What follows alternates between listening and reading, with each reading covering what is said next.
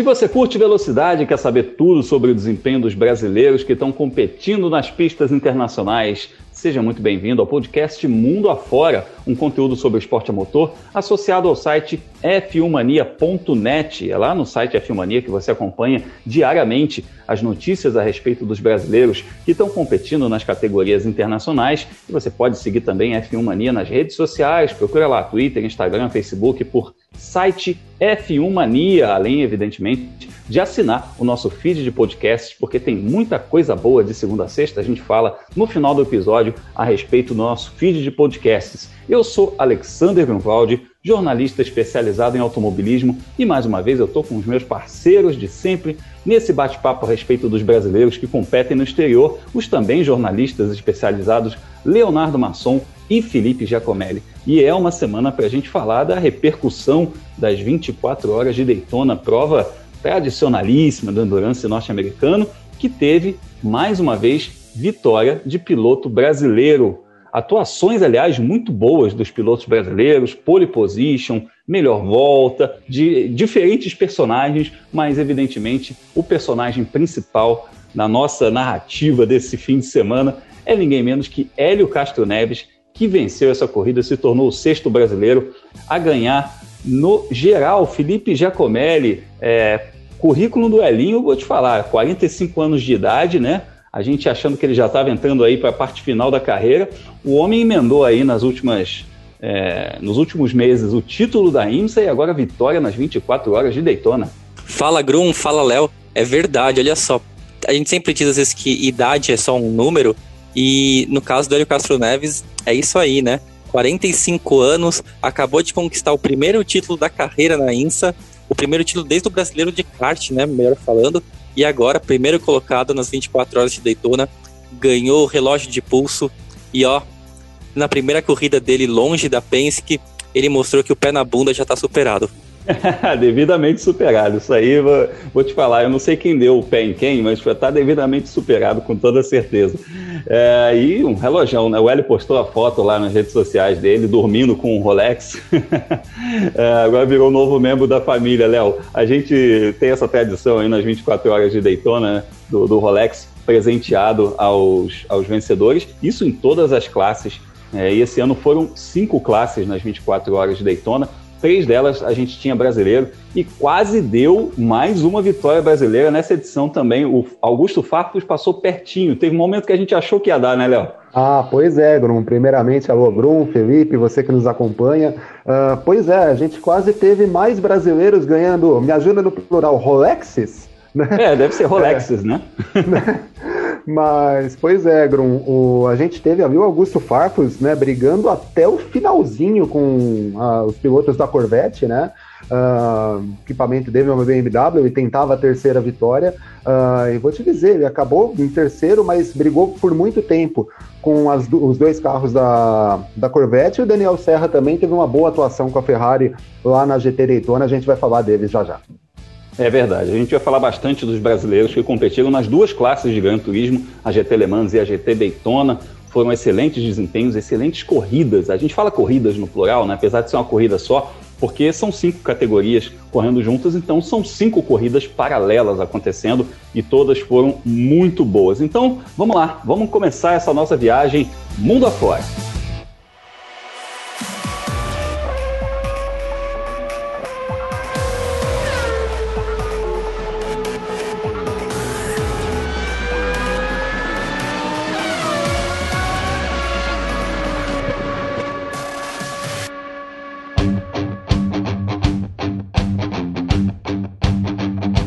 E a gente começa essa viagem indo para a América do Norte, lá nos Estados Unidos, Daytona Beach, na pista, no Daytona International Speedway, um dos mais tradicionais circuitos do mundo, que tem essa configuração ah, do oval e de um circuito misto. O oval é usado na NASCAR e esse circuito misto usado nas 24 horas de Daytona, que é um circuitinho manhoso, um circuitinho difícil, que tem aquela, aquele aspecto do, de arena de um oval, a pista muito larga, a inclinação, banking. Aí entra para o miolo, que é estreitinho, que tem umas curvas fechadas, tem que ter muita manha. A gente viu muito toque, principalmente entre os carros de Gran Turismo, alguns toques até que a gente considerou, a gente se falou, Léo e Felipe, a gente se falou muito aí por WhatsApp rede social, pô, pessoal estava passando do ponto durante a corrida, a gente viu muitos toques, né? Mas, evidentemente, passadas as 24 horas, a gente tem a festa da equipe vencedora e a gente fala a respeito da vitória brasileira. Hélio Castro Neves correndo ao lado de Rick Taylor, Alexander Rossi, Felipe Albuquerque no protótipo Acura da Wayne Taylor Racing. Foi a primeira vitória do Elinho nas 24 horas de Daytona, é, numa configuração totalmente diferente. A Wayne Taylor vinha de duas vitórias, mas com outro chassi, o chassi Cadillac, que inclusive é o chassi usado pelo Pipo Derani e pelo Felipe Nasser, a gente vai falar já já deles, mas o Elinho e o Rick Taylor vieram da equipe Penske, que corria com o chassi da Acura, e eles foram campeões no ano passado, correndo com esse chassi da Acura. A Penske saiu da categoria, então a equipe Wayne Taylor comprou esse chassi e trouxe o Elinho e o Rick Taylor. E nessa configuração aí, que a gente viu, Felipe, uma equipe azeitadinha. Foi é, claramente eles não eram o carro mais rápido e, e, a gente viu que eles em alguns momentos tiveram que administrar isso. É, mas foi uma aquela briga de gato e rato, né? Que tinha carro rápido de dia, carro rápido à noite, carro mais rápido no miolo e no final prevaleceu a estratégia e a frieza do pessoal da Wayne Taylor Racing. Bruno, a gente acompanha as 24 horas de Daytona já faz alguns anos, né? E aí, pelo que eu me lembro, essa foi a edição que a gente teve mais disputa assim, pela primeira colocação em muito tempo. Normalmente a gente vê ali dois, talvez três carros, né, com chance de vitória. Nesse último final de semana foram seis carros na maior parte do tempo e, e a corrida é completamente indefinida, né? Acho que qualquer um dos seis que ganhasse, a gente ia falar, putz, realmente mereceu ganhar, estava muito rápido o fim de semana todo. Mas essa equipe Wayne Taylor, a gente comentou no episódio passado do podcast, Inclusive, quem não nos escutou no episódio passado também é legal escutar, voltar agora no feed.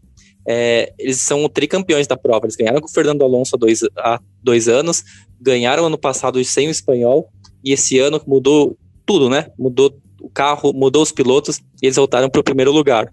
Então, assim, a gente está falando de uma equipe que tinha uma super estrutura né, de engenheiros e de mecânicos. Agora tem o dinheiro da Acura entrando, né? Que é, eles tornaram a principal equipe da montadora e um quarteto de pilotos fortíssimo, né? O Hélio Castro Neves é atual campeão, Rick Taylor é o atual campeão, Felipe, Felipe Albuquerque é o atual campeão das 24 horas de Le Mans também, e o Alexander Rossi já ganhou 500 milhas de Indianápolis, né? Então, quem que é o elo fraco? Não tem, qualquer um que tivesse no não carro tem, um, é um timaço, é um timaço, de ponta a ponta. É, não tinha aquela questão do piloto passageiro, né, que eles chamam de quem só cumpre o horário mínimo de prova.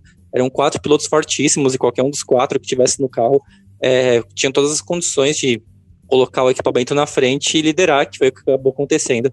E, e você tocou um, um, ponto aqui, Felipe, que eu achei muito interessante, que qualquer é, é, esquadrão, qualquer tripulação que vencesse dessas, desses seis principais carros aí, seria uma vitória justa. Isso é muito legal, porque traz um, um, uma coisa do esporte coletivo, que a gente tanto fala aqui, que a gente tanto menciona aqui, que o automobilismo é um esporte coletivo todos eles fizeram por onde, todos eles fizeram por merecer essa vitória, né, que circunstancialmente pertenceu a esse carro número 10 da Wayne Taylor Racing. É, que poderia, se fosse aquela história que a gente fala, né? Não existe o si, mas se fosse uma corrida de 20 horas, a gente ia ver um carro com um pouco mais de chance. Se fosse uma corrida de 25 horas, com um pouco mais de chance.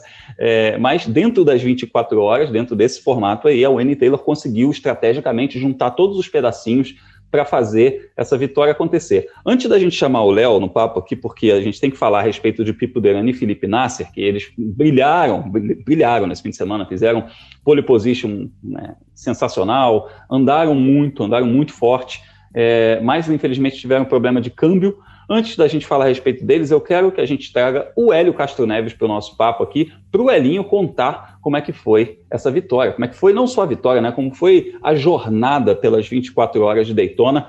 E ele mandou essa mensagem indo embora do autódromo. Olha só, galera. Então vamos ouvir Hélio Castro Neves falando a respeito das 24 horas de Daytona.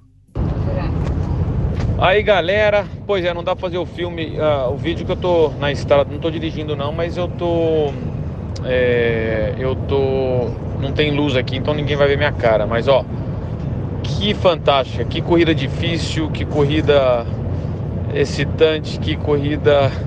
Essa corrida realmente é brutal. E parabéns pela equipe, por, pela preparação. Eu já tinha mencionado que eles fizeram um bom trabalho preparando, pensando num, não num carro mais rápido, pensando num carro é, constante. E foi isso que a gente teve. Né? Se vocês virem, se vocês virem, assistiram a corrida, viram que a, o Cadillac estava muito rápido, principalmente o da Ganassi. Não sei o que eles fizeram, que normalmente os Cadillacs estavam rápido na, no infield, mas o da Ganassi era tanto no infield como na, na reta.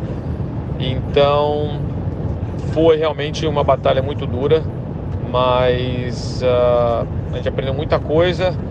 Do crédito para o engenheiro que fez um carro que era bom tanto com pneu, por exemplo, as minhas voltas mais rápidas, inclusive eram nos finais, nas voltas finais, quer dizer, quando o pneu já estava mais velho, o carro, então o carro começava com um ritmo bom e terminava com, com um ritmo melhor ainda. Então era uh, muito interessante o, o, a preparação que eles fizeram. Então foi bem legal isso. Uh, não é à toa que eles ganharam a terceira seguida 24 horas de Daytona. Que emoção, que, que realmente que conquista. O Felipe Albuquerque guiou muito, fez um excelente trabalho no final. Eu estava preparado para entrar, eles tinham me falado: você vai entrar agora, porque estava muito quente. Só que eu não tinha andado com a pista, eu só andei à noite. Então a pista estava completamente diferente. E eu, como o Felipe tinha andado poucos, poucas horas antes, então era melhor que ele entrasse. Então foi muito legal todo mundo estava bem sincronizado. É, a estratégia no final também de colocar só dois pneus de um lado para a gente fazer a volta, a saída de volta mais rápida, né? A volta de, de abertura, que não precisava ter, ter, a temperatura no pneu. A única coisa que a gente teve um pouquinho de falta de sorte no negócio do, dos tráfegos, que foi ajudando um pouco a Ganassi, mas a gente também teve sorte quando furou o pneu deles, que uh, foi um alívio total. Então valeu. É, agora Agora é seguir adiante com a Maya Shank Race para uma outra equipe e esperamos ter o mesmo, a mesma, o mesmo sucesso que nós tivemos com a Wayne Taylor. Valeu, gente. Seguimos adiante. abraço. Valeu, Elinho. Abraço para você também. Sempre bem-vindo aqui no podcast Mundo Afora para falar de suas conquistas, que não tem sido poucas nos últimos tempos. E, Léo, você viu que ele falou aí, né, que é uma corrida brutal. É, esse foi o, o adjetivo que o, que o Elinho usou para falar a respeito de Daytona. E, e brutal também para a gente que viu a, a performance incrível do Felipe Nasser e do Pipo Derani nos treinos classificatórios. Eles andaram muito bem nos treinos todos fizeram a pole position decorrente de uma mini corrida, uma corrida de 100 milhas, que é no, no, domingo anterior, fizeram a pole position ganhando essa corrida, com pista molhada e tudo mais, andaram muito forte, mas não foi o fim de semana deles, né? E, e por um lado a gente tem esse gosto amargo de uma dupla brasileira é, que competiu também com Mike Conway e com Chase Elliott, também outro time fortíssimo, de ter feito a pole position, mas não ter é, tido chances de vencer, não ter chegado à parte final da corrida com chances de vencer, estavam muitas voltas atrás por causa desse problema. Por outro lado, a gente teve o Elinho ganhando pela primeira vez. Então, para o Brasil, é, fica, fica um, um pouco agridoce isso, mas para o Brasil foi positivo de ponta a ponta, porque a gente teve piloto é, largando na frente e chegando na frente. Ah, sim, Grum. É, é, é, acaba que fica bom de todos os lados, né? Lógico, uh, eu tenho certeza que o Pipo e o Nasser gostariam de ter vencido a corrida. Uh, mas largar na pole position, eles, chegaram, eles lideraram a primeira hora de prova com o Nasser, andaram muito forte durante a corrida. Uh, o problema de câmbio que você citou foi na 19 hora da prova. Eles vinham em quinto, mas Uh, nunca menos. No momento que eles estiveram mais atrás, eles estavam 20 segundos atrás, que numa prova de endurance não é nada, né? Uh, lógico, Daytona tem algumas características diferentes em relação a outras provas uh, de 24 horas, né? Se a gente comparar com o Le Mans, o traçado oval, é bastante diferente. Você tem aquela primeira curva para você entrar no misto, que ela costuma dar confusão sempre, então você tem muito mais bandeiras amarelas que causam, com, fazem com que os pilotos andem mais próximos por mais tempo, né? Uh, mas o Pipo e o Nasser andaram muito bem, sempre ali entre os cinco primeiros, uh, e entre os cinco primeiros, como vocês disseram, uh, brigando pela vitória, né? o Felipe, no comentário inicial dele, falou sobre temos quatro, cinco, seis pilotos brigando pela vitória, e foi bem isso mesmo. Nas últimas edições, a gente teve muita disputa pela liderança, mas eu não me lembro, né? Talvez a edição que o Montoya ganhou em 2013 tenha, tenha chegado ao final com muita gente, né? Com tantos pilotos brigando pela vitória. Uh, mas foi uma boa atuação para o Pipo e para o Nasser e para os companheiros deles. Uh, foi importante eles conseguirem terminar a prova, mesmo uh, com voltas atrás, porque assim eles conseguem os pontos da corrida. E isso pensando no longo prazo, né? Isso tanto para o campeonato da IMSA, que tem corridas mais longas e corridas mais curtas, quanto para o torneio de provas de endurance, é muito importante para mantê-los na disputa. Uh, oitavo lugar geral, sexto lugar uh, dentro da categoria, uh, não é o melhor resultado, mas ajuda eles com a pontuação do campeonato, né? e para o Hélio foi importante por tudo que o Felipe já comentou. Uh, primeira vitória dele, ele começa a defesa do título com uma equipe nova, uh, ganhando a principal prova do campeonato, uh, numa estrutura que ele não conhece por ser uma equipe nova, mas o Rick Taylor foi companheiro de equipe dele no ano passado. o Alexander Rossi é um piloto super capacitado, então é, é, só é só estrutura de equipe diferente. E, principalmente, acho o mais legal, uh, ele se torna o segundo piloto brasileiro a vencer é, em Daytona e ter uma vitória em Indianápolis. Né? O outro piloto brasileiro nessa lista é o Tony Canaan, uh, que conseguiu entrar, né, completar esse objetivo, digamos assim, uh, lá em 2015, quando ele ganhou em Daytona. Só 15 pilotos conseguiram isso na, na história. Uh, e o Hélio e o Alexander Rossi, pela, né, são dois pilotos que conseguiram isso né, no mesmo ano, é algo inédito também. Bacana. E antes da gente fechar esse assunto sobre os protótipos, eu quero ressaltar o equilíbrio, como a IMSA conseguiu tratar essa coisa do balanço de performance, é, que foi é, evidente ao longo da corrida. Né? A gente ouviu o Elinho falando que o pessoal da Cadillac era um pouco mais rápido no miolo, é, e eles sentiam o, o outro carro da, da Ganassi rápido em todos os trechos. É, então, é, tem essa coisa de diferença de chassi que precisa ser muito trabalhada e a gente viu isso sendo muito trabalhado ao longo da temporada de 2020, né? Corrida a corrida a gente via a organização trabalhando nisso. E para uma corrida de 24 horas tem que ser uma coisa, é, isso é uma coisa importantíssima, né? Tem que ser uma coisa muito pensada, porque não, não adianta você fazer uma corridinha de, de uma hora e meia e falar assim, ó, você tá forte, você tá fraco, mexe aqui, porque aí quando você vai para a noite, você vai para o frio, é, você vai para o desgaste de equipamento, mudou tudo, mudou toda a configuração. Então a IMSA fez um trabalho fantástico na coisa da equalização de performance e eu vou aproveitar e passar aqui o resultado. Você falou Felipe Nasser, Pipo Derani, Mike Conway e Chase Olha Elliott terminando uh, em oitavo lugar no geral, foi sexto na categoria com o Cadillac, mas a gente teve nas três primeiras posições três carros diferentes. O terceiro colocado foi o Mazda DPI, com Oliver Jarvis, Harry Sinkel, John, Jonathan Bomarito, uh, e a gente teve em segundo lugar um Cadillac, com Jimmy Johnson, Kamui Kobayashi, Simon Pagenot, Mike Rockefeller, e na vitória, o Acura DPI, com Alexander Rossi, Felipe Albuquerque, Rick Taylor e o Hélio Castro Neves grande equilíbrio, o que também traz a promessa de um grande campeonato na IMSA, que para mim foi o melhor campeonato de quatro rodas de 2020, foi a IMSA, e acredito que a gente está muito próximo de ver isso acontecer de novo em 2021. Você falando dessa classificação agora, é impressionante, né? Só piloto fraco entre os, entre os três primeiros carros. pois é, só, só caiu mais ou menos, né? O, o, o, mais fraquinho aí, Felipe, é o maior campeão da história da NASCAR, cara. Só Exatamente. Isso, né? o, isso a, a gente, tá falando o mais fraco, o mais fraco dentro do currículo na IMSA, né? Que fique bem claro, né? Pois é, é, porque de Daytona ele entende bastante, né? Muito, pois é. Mas foi legal ver o JJ, né, andando. A gente teve uma hora que apareceu na transmissão, no finalzinho da transmissão, uma conversinha ali que tava o, o Jimmy Johnson, o Chase Elliott, e aí eu já falei que, nossa, já tá pesada essa imagem, né? E aí, de repente, aparece quem? Vocês lembram? Eu confesso que eu perdi, Grum. Ninguém menos que Jeff Gordon, que entende também um pouquinho desse negócio de Daytona, né? Pô, esse é bom também, quatro vezes campeão da NASCAR e, e campeão das 24 horas de Daytona. O Léo tá falando aqui no ponto eletrônico. Ah, é, pois é. Campeão e pela Wayne Taylor, né? Aliás, essa equipe ganhou quatro das últimas cinco, né?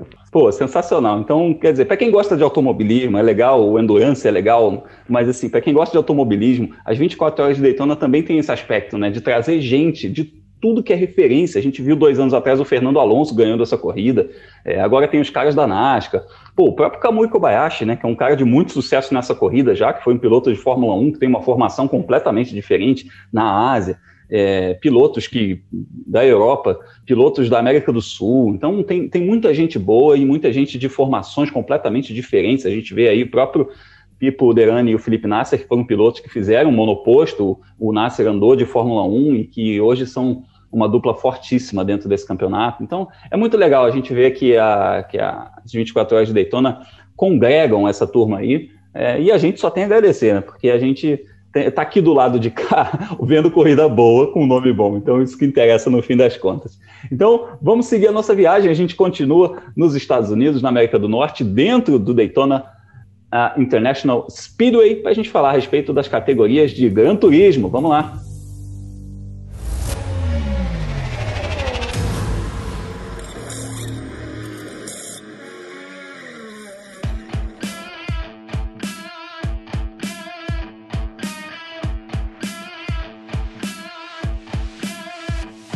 Sim, seguimos em Daytona para falar da GT Le Mans, uma das duas categorias de Gran Turismo. A GT Le Mans segue um pouco o regulamento do Mundial de Endurance, que é um são carros de fábrica, são carros de produção, mas são carros mais mexidos, mais rápidos, com mais influência das fábricas, enquanto a GT Daytona ela segue mais o regulamento global de GT3, que é um regulamento que torna uh, os custos um pouco mais baixos e que, que, é um regulamento mais praticado em outros campeonatos, Ásia, Europa, o próprio Intercontinental GT Challenge, enfim, são essas duas classes de Gran Turismo e essa é a diferença fundamental. Então, por isso que tem duas classes, apesar de você ver de repente, pô, mas tem Ferrari aqui, tem Ferrari ali, é o mesmo carro, é o mesmo carro, mas a especificação dele é um pouco diferente, chega a dar às vezes três ou quatro segundos de diferença entre uma categoria e outra.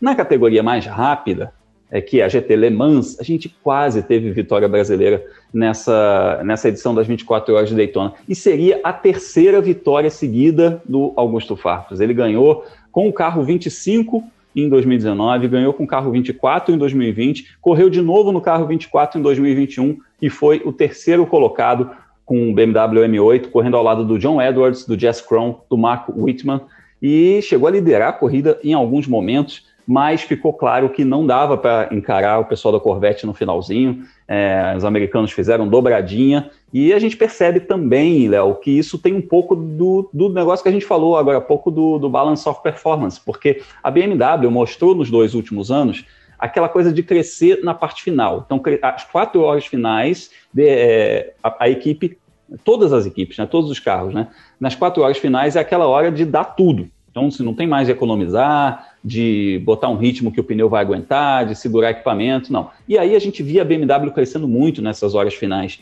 E nesse ano isso também aconteceu, tá? A gente viu a BMW subir um pouco de produção, mas não foi o suficiente para alcançar o pessoal da Corvette. Você acha que teve um pouco também dessa questão técnica aí para impedir que a BMW ganhasse três seguidas? Ah, é, não, eu não te digo que para impedir necessariamente que a BMW ganhasse três seguidas, mas. Sim, nada contra a BMW foi... especificamente, não, é a favor pois do é, Pois é, mas, mas ficou claro que o BOP acabou atrapalhando a BMW no final, né? Como você disse, uh, os carros da marca alemã conseguiram crescer bastante né, durante a corrida. Uh, vai lembrar, o grid da GT Le Mans esse ano não era tão grande, né, eram só seis carros, mas o Augusto foi crescendo ao longo da prova, crescendo, liderou em alguns momentos, e na hora do vamos ver, né, nas quatro horas finais, nas duas, na, na parte decisiva da corrida, uh, o Augusto foi uh, tocando por stints seguidos, né, ele fez duas horas e meia uh, na pilotagem do carro na parte final da prova, em alguns momentos ele conseguiu ultrapassar, ora o Nick Tandy, ora o Jordan Taylor, uh, conseguiu se manter na liderança, às vezes ele uh, não tinha carro para ficar na frente, mas aí na estratégia de box voltava na frente, a BMW conseguia uh, entrar ao mesmo tempo da, da Corvette e entregar a BMW para entregar o Farfus na pista antes, né? Mas ficava claro que a Corvette tava mais, estava mais forte, né? Quando chegava no trecho do oval, uh, a Corvette tinha mais força e a BMW não conseguia alcançar. Uh, até os nossos colegas da transmissão brasileira aqui na TV chegaram a comentar em determinado momento que a, a vitória seria para ele ganhar uma estátua em Daytona. Uh, e ficar entre as duas Corvettes já seria um, um lucro in, incrível para o Augusto. Uh, no fim, o terceiro lugar é bom. Uh, o Augusto, a gente imagina, deve fazer as provas longas da IMSA, né? E mostra a força da BMW, mesmo em desvantagem, né? Digamos assim, com relação à Corvette, a BMW encarou o pessoal da, dos carros americanos até o finalzinho. né, não deu por conta mesmo, ah, acredito eu, do balance of performance. E de se destacar também que é um carro que, que já é um modelo que vem sendo, sendo usado há muito tempo, é um carro que já está no topo do seu desenvolvimento. Isso a gente precisa também levar em consideração, é, porque as equipes desenvolvem, as fábricas estão envolvidas também, desenvolvem é, dentro do, do, do, possível, né? E eu até para trazer o Felipe ao papo sobre a GT Daytona, é, a GT Le Mans, perdão, é, eu quero perguntar a respeito desse envolvimento das fábricas e de como é que você vê o futuro é, desse tipo de regulamento, porque já está se já tá acontecendo alteração, né? Já foi comunicada alteração a respeito de regulamento para essas categorias de GT3 em relação à temporada de 2022. É, Grun, já teve sim. Quem gosta da GT Le Mans, ó, fam, fam, fam. Fam, fam, ah, fam. É, a divisão vai acabar. Essa é, 2021 está sendo o último ano dessa divisão acontecendo. E a partir do ano que vem, vai ter uma categoria chamada GT Daytona Pro, em que as equipes poderão ter pilotos profissionais, né? A gente já falou aqui algumas vezes sobre essa categorização de pilotos, né? Tem Platinum, Gold, Silver e Bronze. Basicamente, se um piloto for profissional, ele é, né? Ele, tipo, ele vive pro automobilismo e, enfim, ganha dinheiro do, com patrocinadores deles, ou de premiação, ou de equipe pagando. Ele é Gold ou Platinum e se ele tem uma outra ocupação, é, ele é silver ou é bronze. É bem a grosso modo essa explicação, só para a gente não ficar delongando muito tempo. E hoje na DGT Daytona você não pode ter dois pilotos profissionais em um time. A, a partir do ano que vem, com os carros GT3 subindo, né, para essa GTD Pro, aí tá permitido, vai poder ter envolvimento das fábricas e duplas profissionais. A expectativa é muito boa que a, mais marcas decidam entrar, de repente a Porsche, né, que foi a grande ausência dessa temporada, possa retornar na divisão. Talvez a Ferrari tenha um pouco de interesse, né? Porque ela sempre tem um carro aqui, um carro ali, mas nunca é um carro efetivamente bancado, né? Pela montadora. E o grande ponto de interrogação é o que vai acontecer com a Corvette, né? Porque eles, assim, a, a, a GT existe por causa da Corvette. Eles precisam de um lugar para o carro correr. E com a divisão terminando, fica a dúvida se eles vão subir para os protótipos, se eles vão criar um GT3 dele, que nesse momento não existe. A Corvette também está passando por um monte de re reestruturação interna, então não tem nenhuma pista, né, por enquanto, do que vai acontecer. Mas a, a certeza é que a gente vai ter brigas muito boas a partir do ano que vem. O que pode ser bom para os brasileiros, né? O, a gente vai falar de dois deles daqui a pouco. E quem é, e de repente, quem sabe, né? Ano que vem eles podem subir para a Daytona Pro. É isso aí. É, e é uma coisa que está acontecendo também, é bom a gente frisar. A gente vai falar muito desse assunto aí ao longo do, do ano, da temporada, porque ainda vai ter muita coisa para se desenvolver a respeito. Mas é só para deixar claro que Daytona e Le Mans estão conversando já tem algum tempo. As, é, os respectivos organizadores do, dessas duas corridas e de seus campeonatos da IMSA e, e, do Mundial de Endurance, que são os campeonatos derivados dessas corridas, eles estão conversando para fazer um, regulamentos convergentes. Então, não necessariamente o mesmo regulamento, que fique bem claro isso, né? Tem que respeitar as características de cada campeonato, de cada mercado também. Tem essa questão do mercado que é muito importante. Europa e Estados Unidos são universos completamente diferentes.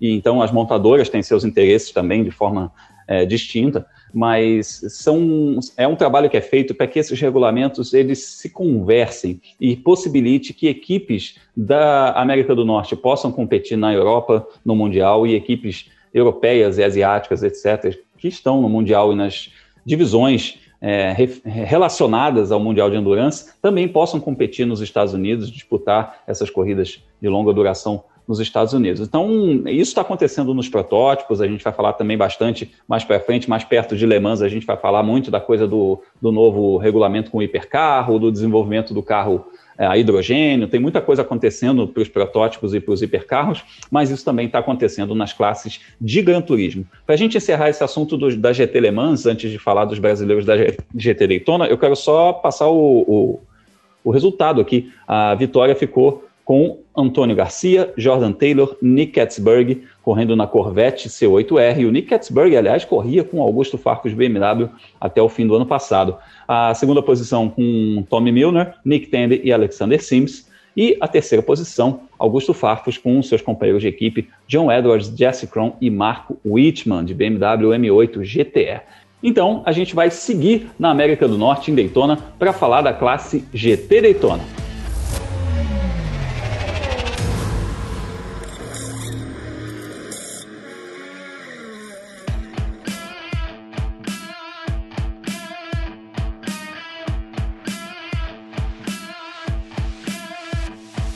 Cinco classes correndo em Daytona, nas 24 horas de Daytona, três de protótipos. A gente, inclusive, ia ter Felipe Fraga numa dessas classes, a LMP3. Ele acabou não disputando essa corrida por problemas de visto e com a equipe que ganhou. Uh, essa equipe do carro número 74 ganhou a prova, então a gente poderia ter tido mais um brasileiro no pódio, mais um brasileiro ganhando corrida, é, além do Hélio Castro Neves, que venceu na classe DPI, que é a classe principal, e do pódio do Augusto Farfus, que foi terceiro colocado na GT Le Mans. E na GT Daytona, a gente tinha dois brasileiros correndo é, em uma situação que eu posso dizer é, fácil nunca é, né? Porque tinha muito carro nessa categoria, era muito, é, muito disputada, mas que estavam em boa situação, poderiam fazer boas apresentações. E eles fizeram, é, que foram Daniel Serra e o Marcos Gomes. São dois campeões da Stock Car que brilham aqui dentro e que brilham lá fora também. A gente começa com o Serrinha, que é piloto oficial da Ferrari, contratado, já tem dois anos como piloto oficial da Ferrari,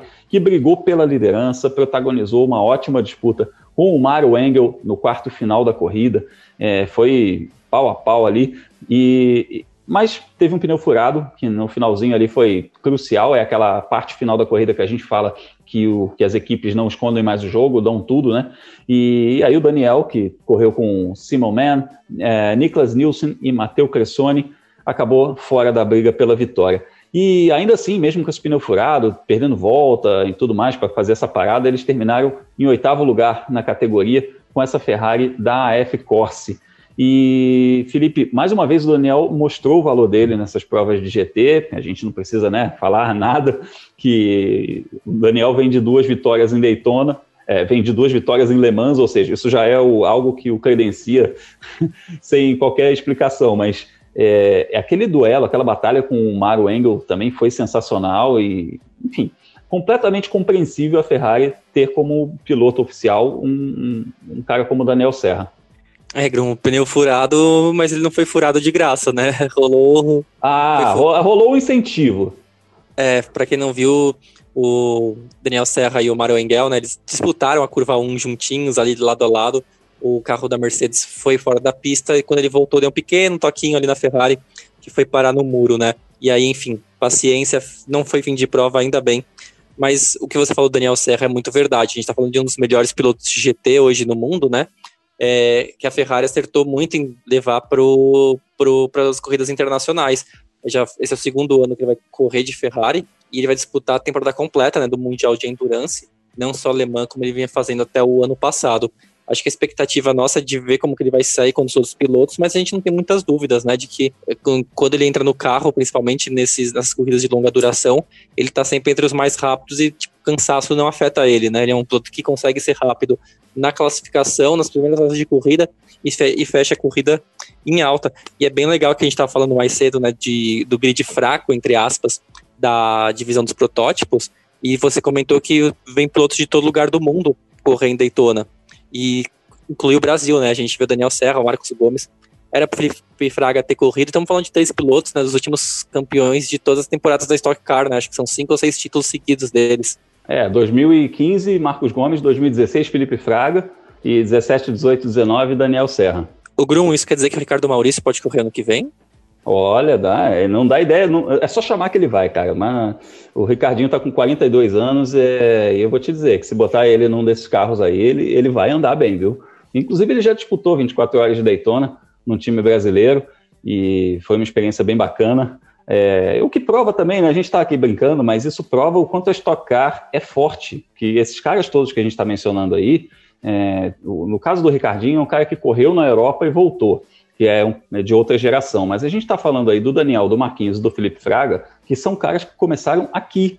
Né? Por mais que o Serrinha tenha feito, eu acho que uma temporada de Fórmula Renault na Europa, mas só isso, voltou, já fez a carreira na Stock, fez Stock Light, fez todo esse caminho. Mas são caras formados aqui, aprenderam a andar de turismo aqui no Brasil, aqui na Stock Car, e vão lá para fora e mandam muito bem. E, inclusive, aproveitando, já que a gente está falando do Marcos Gomes, né? É, Marquinhos é, andou na escuderia Corsa fazendo esse mesmo caminho que o Daniel Serra fez nesse começo lá fora, né, que andar numa equipe independente e tal. Hoje ele é piloto oficial da Ferrari, mas ele começou andando numa equipe independente. Ele chegou a colocar essa Ferrari da escuderia Corsa na quinta posição, Léo. No final o carro teve um problema, acabou não, não completando, mas o Marquinhos fez a melhor volta da corrida na, na categoria dele. É, isso mostra, pô, também aquilo que a gente falou, né? Os números falam por si só, né? Mostra o desempenho do cara dentro dessa categoria que tinha carro pra caramba. Não tem aqui é, de cabeça quantos carros tinham, mas era, era, o, era o grid mais cheio de todas as classes da, das 24 horas de Daytona nesse ano. É, era o maior grid, eu acho.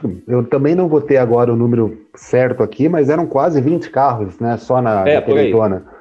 Então, e você conseguir a melhor volta da prova num grid tão numeroso desses, mostra o valor do Marquinhos, né?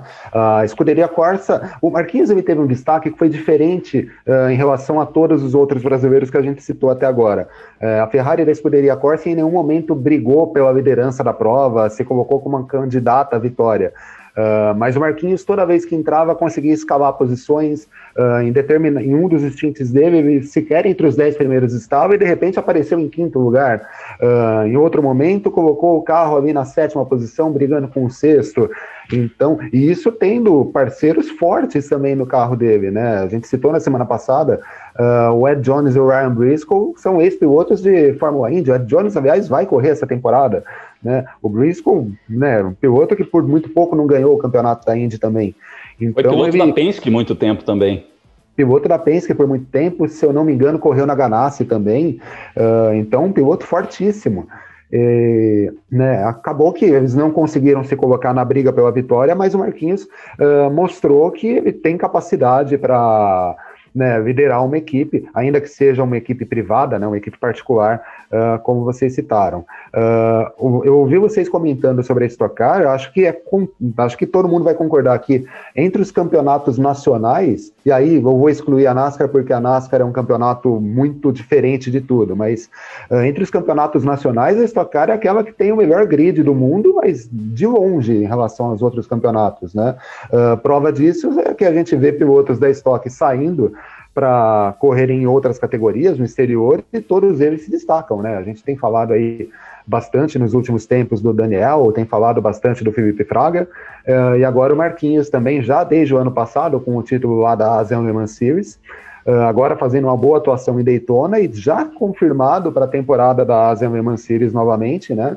Uh, pela mesma equipe do ano passado, a Ruby Alto, mas correndo de Mercedes esse ano, né? É, o que é uma boa notícia também, porque já que você falou de Mercedes, é, eu já ia emendar aqui falando que quem ganhou a corrida foi uma Mercedes, né? Mercedes AMG GT3 do Mario Engel, que a gente mencionou aí dessa, dessa briga com o Daniel Serra, do Andy Jones, do Philip Ellis e do Russell Ward. Esse quarteto ganhou as 24 horas de Daytona na classe GT Daytona. E legal, né? O Marquinhos é, vai correr com Rafael Marcello, inclusive, né, Felipe, que é um piloto espetacular. É, inclusive, correu com o Felipe Fraga na temporada 2020, então vai ser uma experiência bacana para ele. Ah, sem dúvida nenhuma, né? Essa equipe Ruby Alto é a mesma que, como vocês falaram, ele já ele fez carreira nela, correu na Ásia, depois correu na própria Asian Le Mans Series no comecinho do ano passado, e é uma equipe muito boa que ficou melhor, né? E trazer é, o Rafael Martiel. Ele Oi? ganhou o campeonato, inclusive, né, da Asia Le Mans Series com, com Ferrari, né, com essa equipe Ruby Alto, e classificou a equipe para as 24 horas de Le Mans. É bom a gente lembrar, o Marquinhos já estava nesse esquema, né? Só que agora a equipe ganha um upgrade, eu poderia, poderia dizer, né? Ah, seu Grum, é, os pilotos de GT3, né? Quando a gente pega os pilotos de fábrica, eles são todos muito fortes, né? Eu acho que a gente colocou o Daniel Serra nesse balaio, apesar do foco dele ter sido o, o a GT Daytona, né? A, a, e também a, a divisão do EC, mas são muito bons. O Rafael Marcello, ele teve um nível assim acima, né? Ele era o piloto preparado pela Ferrari para um dia, quem sabe, chegar na Fórmula 1. Uma hora a Ferrari percebeu que ele não ia a lugar nenhum e decidiu dispensar ele. Só que aí a Mercedes falou: vocês não querem? Tá bom, a gente quer, né? E aí pronto. A Mercedes já era uma, já era uma marca fortíssima nos carros GT3. Quando chegou o Rafael Marcello, virou assim: eles são favoritos sempre. Assim, eles entram para ganhar, não é tipo participar, não é para ganhar experiência, assim, se ele terminar em segundo, a gente ele chegar na sala de reunião e falar, putz, o que, que deu errado hoje? E esse é o nível da pressão que o Marcos Gomes vai ter na Zenda Manciris. Mas é uma pressão boa, né? Piloto vive de vitória, piloto vive de resultado bom, então se a pressão é por isso, é, é pela coisa certa.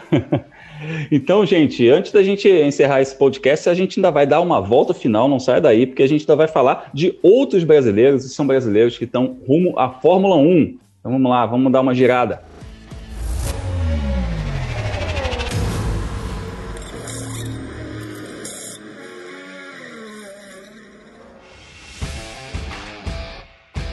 Sim, a nossa volta final começa falando de brasileiros rumo à Fórmula 1. A gente começa falando sobre Gianluca Petekoff, e que anunciou nessa semana a saída dele da Ferrari Driver Academy. Já era algo um pouco esperado, inclusive, depois de todo aquele rolo de 2020, é, mas podemos dizer que ele sai por cima. Eu continuo falando contigo aqui, Felipe, sobre isso, inclusive. Ele sai por cima, sai com título é, e sai com muitos pontos de superlicença. Só que agora meio que começa tudo do zero. Né? Por mais que tenha toda essa, essa bagagem, esses pontos importantes de superlicença, a batalha começa toda de novo. É, Gru, a notícia foi bem ruim, né? No, porque assim, é, a gente sabe que a academia da Ferrari está super lotada.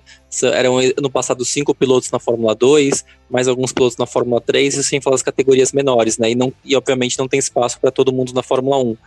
Só que o Petekoff, no ano passado, ele teve um ano marcado pela falta de patrocínio, né? A gente comentou aqui algumas vezes, ele era bancado por uma marca praticamente desde a época que ele estava no kart. Aí, no meio do ano, com tudo que estava acontecendo no mundo, essa marca rescindiu o contrato e aí ele teve problema para continuar correndo. Ainda bem que ele encontrou outras empresas que estavam dispostas a investir nele e ele conseguiu terminar a Fórmula Regional com o título, que foi muito bom. Mas a academia da Ferrari, eles exigem principalmente assim dos pilotos que não são as grandes estrelas do programa, que eles paguem para fazer parte da academia da Ferrari. Essa é uma prática um pouco polêmica, né? A gente consegue entender que o, os benefícios vão além do, do apoio financeiro, né? Que a Ferrari oferece para esses pilotos, envolve desde marketing, né? Você pode usar a marca da Ferrari para ir atrás de patrocinadores, ir atrás de investidores e também a questão de se recebe coaching, né? Você recebe todo o apoio para se desenvolver como piloto. Por outro lado, precisa pagar. E imagina, o Petekoff teve problema de patrocínio no ano passado, hora de chegar para pagar para a Ferrari também não foi uma, uma questão assim tão fácil, né? A gente vai ficar um pouco na expectativa agora de ver quais vão ser os anúncios do futuro da carreira dele, porque como você falou, ele fechou com alta, né? Piloto que é campeão da Fórmula 3 regional, já mostrou talento, então com certeza ele tem interesse de outras equipes que ele faça parte delas no, nesse próximo ano. O que a gente vai ficar em dúvida é se alguma outra equipe de Fórmula 1 vai abraçar o Petekoff de repente, quem sabe, a gente tem final feliz nessa história. Mas o importante é que ele mostrou que talento ele tem, né? Tem, tem de sobra. tem de sobra, provou isso com o título sobre o Arthur Leclerc, num duelo interno, interno da equipe Prema, num duelo interno também da Academia da Ferrari, os dois faziam parte da Academia da Ferrari, e ele venceu o Arthur Leclerc, é, provou o talento dele com toda certeza. E, aliás, falando em Arthur Leclerc, né, vamos, vamos já misturar, já que a gente está girando, vamos misturar aqui outros assuntos. É, um, um, dos caras que falou, comentou no post do Gianluca Petekoff na, no Instagram lá, foi o Enzo Fittipaldi, que o Enzo Fittipaldi, inclusive, falou que aprendeu muito com ele, né, como companheiro na, na academia da Ferrari. Né? O Enzo estava fazendo a Fórmula 3 FIA e o, e, o, e o Gianluca fazendo a Fórmula 3 regional, que é um passo abaixo. E lamentou né, que a saída do Gianluca e tudo mais, disse que aprendeu muito com ele. Mas o Enzo Fittipaldi competiu é, nesse fim de semana passado, no, no início, no, na abertura da temporada virtual da Fórmula 1, Virtual GP, que foi lá na Áustria, na pista da Áustria, e correu ele, correu o Pietro também, e adivinha de quem que o Enzo Fittipaldi ganhou? Ele ganhou a corrida. E adivinha de quem? Do Arthur Leclerc. Então ele deu uma vingada também no Gianluca Petekoff, que perdeu essa vaga aí, a Fórmula 3 no ano que vem. Quem, quem vai para essa vaga vai ser o Arthur Leclerc, não vai ser o campeão Gianluca Petekoff, mas a gente pode dizer que o Arthur ainda tá, tá, tomando mais uma de brasileiro aí, né, nessa sequência, e o Enzo Fittipaldi ganhou dele no Virtual GP, Léo. E não foi uma vitória qualquer não, viu, Grum? Uh, o Enzo teve que escalar o pelotão, né? Não houve uma corrida classificatória antes, né? O Enzo ficou só com a décima posição, correndo com o carro virtual da Haas, né? E ele precisou escalar esse pelotão. No finalzinho da corrida, se colocou na segunda posição e conseguiu passar pelo Arthur Leclerc para ganhar a prova. Uh, Brum, podemos dizer que a gente ouviu o tema da vitória depois de 11 anos? Podemos, podemos. Eu, assim, eu estou encarando, ó, a gente está fazendo. A gente normalizou a, a, reunião por Zoom, a gente normalizou um monte de coisa, até festa de aniversário, o pessoal está tocando DJ pela videoconferência. Então, cara, ganhou corrida virtual, na, chancelada pela Fórmula 1, tocou o hino brasileiro, rapaz. É, é assim, já tá valendo, entendeu? Tá valendo. É brasileiro brilhando agora com carro de Fórmula 1. Eu, eu já coloquei na conta, não sei vocês. não, tô colocando aqui também, mas uh, voltando. Uh, ele conseguiu essa vitória e curioso, a gente conversava aqui antes de começar a gravação, né?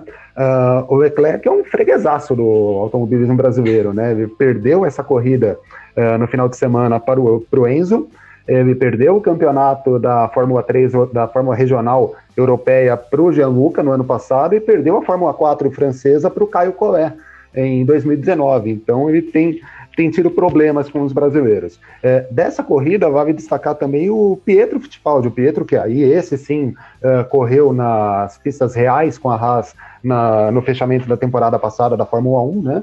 Uh, largou de mais de trás ainda, foi o 19 na largada e conseguiu um quinto lugar Uh, também aí, né, um top 5 também com o carro da Haas.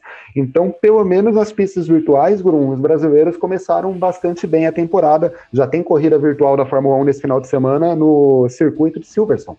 Isso aí, então é para o pessoal se entreter, né? Faz parte, né? Agora são, são outros produtos. A galera não assiste só as corridas reais, assiste também as corridas virtuais. É muito legal ter pilotos profissionais participando e se engajando é, para o público é muito legal e para trazer outros públicos também para a Fórmula 1. Mas eu guardei esse negócio aí que você falou do Arthur Leclerc ser freguês dos brasileiros e ó, minha torcida que continue assim, que a gente veja brasileiro brilhando em cima, não só do Arthur Leclerc, mas de, de outros vários pilotos. Léo, uh, para a gente te encontrar nas redes sociais, para a gente trocar uma ideia sobre os brasileiros mundo afora, ah, só procurar nas principais redes, né? No Facebook, no Instagram, no Twitter, procura por Leonardo Marçom, que a gente está lá, uh, não só falando de automobilismo, mas mostrando o nosso trabalho, seja no F1 Mania, seja lá com o pessoal da revista Racing também. Pode procurar, a gente mostra o trabalho, fala de corrida, fala de futebol, fala de tudo que aparecer por aí. Isso aí, Felipe Giacomelli está fraquinho ainda de agenda da velocidade, né? Não tem muito campeonato ainda rolando, a gente está no comecinho de fevereiro, mas quem quiser pode conferir lá no seu site. Pois é, Grum, olha só, início de ano a gente já costuma ser fraco, ano estranho, né? Esse que a gente está vivendo, pô, tá mais fraco ainda, muitas corridas canceladas, alguns campeonatos começando só mais tarde, então não tá tendo muita atividade não. Mas tem carro na pista, né, nesse fim de semana de novo. E quem quiser conferir quais campeonatos vão correr, quem são os brasileiros que estão competindo, quais são os horários e onde assistir as corridas, é só acessar meu site, né, o felipejacomelli.com ou buscar por World of Motorsport. Toda quinta-feira eu coloco a programação no fim de semana nas pistas. E quem perder ou qualquer uma dessas atividades de pista, só voltar no site que coloca os resultados. E nas redes sociais, só procurar por Felipe Jacomelli, tanto no Twitter quanto no Instagram. Maravilha! E eu convido você que está nos ouvindo a conhecer meu canal no YouTube Fórmula Grum. Dá uma olhada lá, porque a gente tem o Giro Mundo Afora também, falando sobre os brasileiros que competem no automobilismo internacional e muito mais. Fala dos brasileiros, fala do automobilismo brasileiro, dos bastidores das corridas, inclusive Fala de um. Posso colocar aqui, um mundo afora retrô, porque a gente fez uma série lá sobre o Ingo Hoffman, contando a carreira dele, falando muito a respeito, conversando com o Ingo sobre toda a carreira dele no automobilismo, mas é, pouca gente se lembra, né? O pessoal fala Ingo Hoffman, já lembra de Stock Car, mas pouca gente se lembra que o Ingo foi piloto de Fórmula 1 e Fórmula 2, correu na Fórmula 2 pela equipe do Ron Dennis, que é um, um, assunto sensacional, rende muita história, e o Ingo contou essas histórias para a gente. Então, quem quiser saber um pouco mais sobre essas aventuras na Europa do Ingo, antes de voltar aqui para o Brasil e fazer sua carreira na Stock Car, dá uma olhada lá em youtube.com barra Fórmula Grum. Agradeço aqui aos meus amigos Leonardo Masson e Felipe Giacomelli e convido você a ouvir o feed de podcasts do site F1 Mania, que tem diariamente o F1 Mania em ponto com o Felipe, com, Carlos Garcia e o Gabriel Gavinelli, e também tem o Full Guest, semanalmente com o Gabo Carvalho e o Gabriel Lima, falando sobre MotoGP. Então, siga a gente nas redes sociais, Alexandre Grunwald, uh, Leonardo Masson e Felipe Giacomelli, e vamos trocar ideia sobre os brasileiros que estão competindo mundo afora. Um forte abraço para você e até a próxima semana.